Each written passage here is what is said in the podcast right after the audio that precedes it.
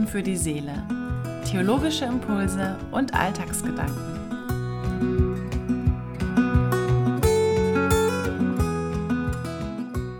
Hallo und schön, dass du reinhörst. Nach fast zwei Jahren Pandemie macht sich bei mir so eine Müdigkeit breit und zugleich eine Sehnsucht nach Normalität. Ich nenne es das Februargefühl, wenn der Vitamin D-Speicher völlig aufgebraucht ist.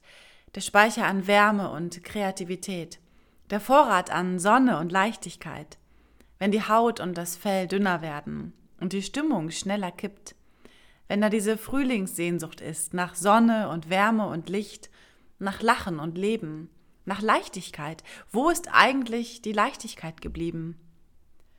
Ich habe in den letzten Wochen öfter die Schlagzeile gelesen, wie können wir Weihnachten trotz Omikron retten? Als ob wir das könnten. Als ob es an uns läge, Weihnachten geschehen zu lassen oder ausfallen zu lassen. Als ob wir Weihnachten retten könnten. Als ob wir es in der Hand hätten.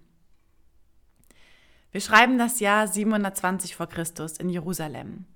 Die Gesellschaft ist gespalten, es herrschen Missstände, es braut sich etwas zusammen, so eine Spannung liegt in der Luft. Wo ist die Solidarität? Wo ist der Zusammenhalt? Wo ist der Friede?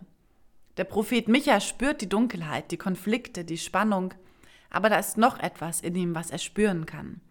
Zart und zerbrechlich keimte etwas in ihm auf.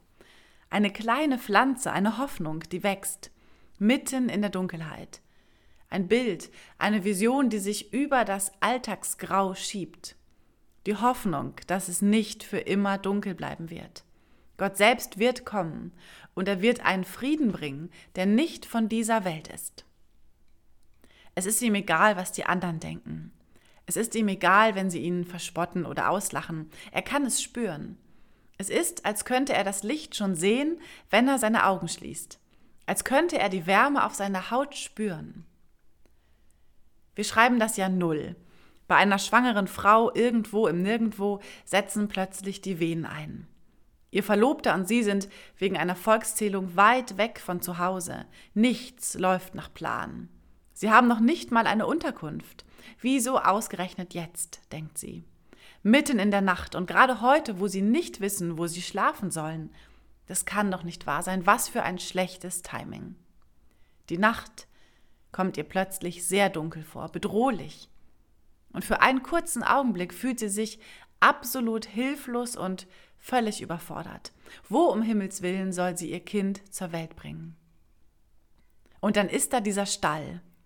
Alles geht plötzlich ganz schnell. Schließlich halten sie beide dieses winzige, kleine Lebewesen in ihren Armen. Es ist gut gegangen, er ist da.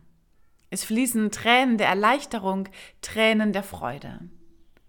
Aus dem Stall heraus kann sie in den Nachthimmel sehen. Sternenklar ist es. Sie sieht den Morgenstern. Ungewöhnlich groß und hell funkelt er. Fast so, als würde er ihr zuzwinkern. Plötzlich kann sie es spüren.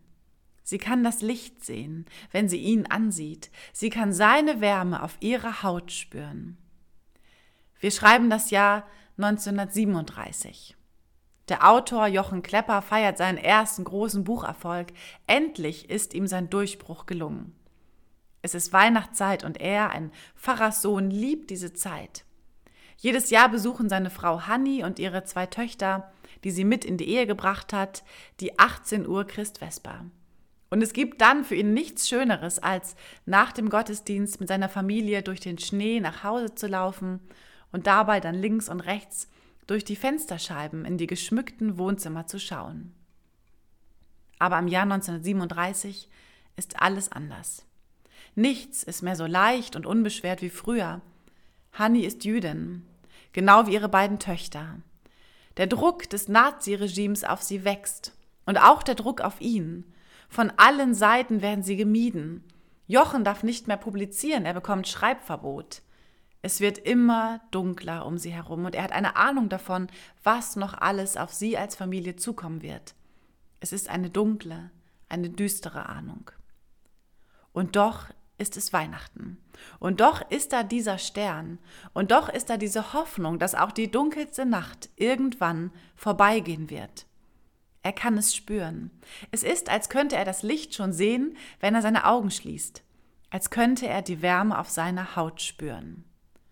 Und so greift er zu einem Stift und zu einem Blatt Papier und er schreibt eins der, wie ich finde, wunderschönsten Adventslieder. Es ist nicht kitschig.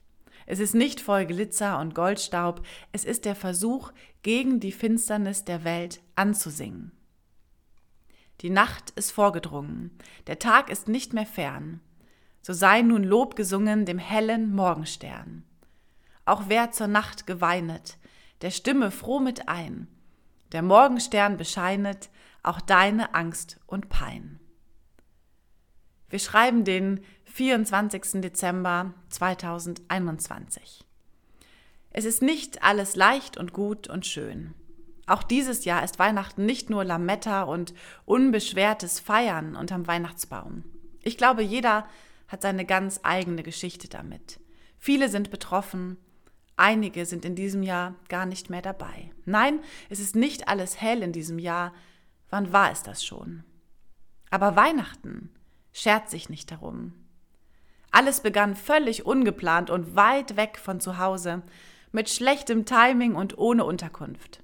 Eigentlich völlig unpassend in einer dunklen Nacht, in einer Krippe. Und darin liegt die starke Symbolik, Weihnachten kommt gerade dann, wenn eigentlich nichts wirklich passt, und wenn nicht alles glänzt und glitzert. In der dunkelsten Nacht kommt Gott auf unsere Erde. In der dunkelsten Nacht leuchtet der Morgenstern.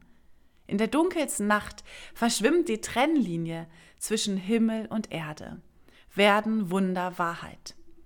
Und gerade in diesen dunklen Monaten brauchen wir das Licht von Weihnachten umso mehr.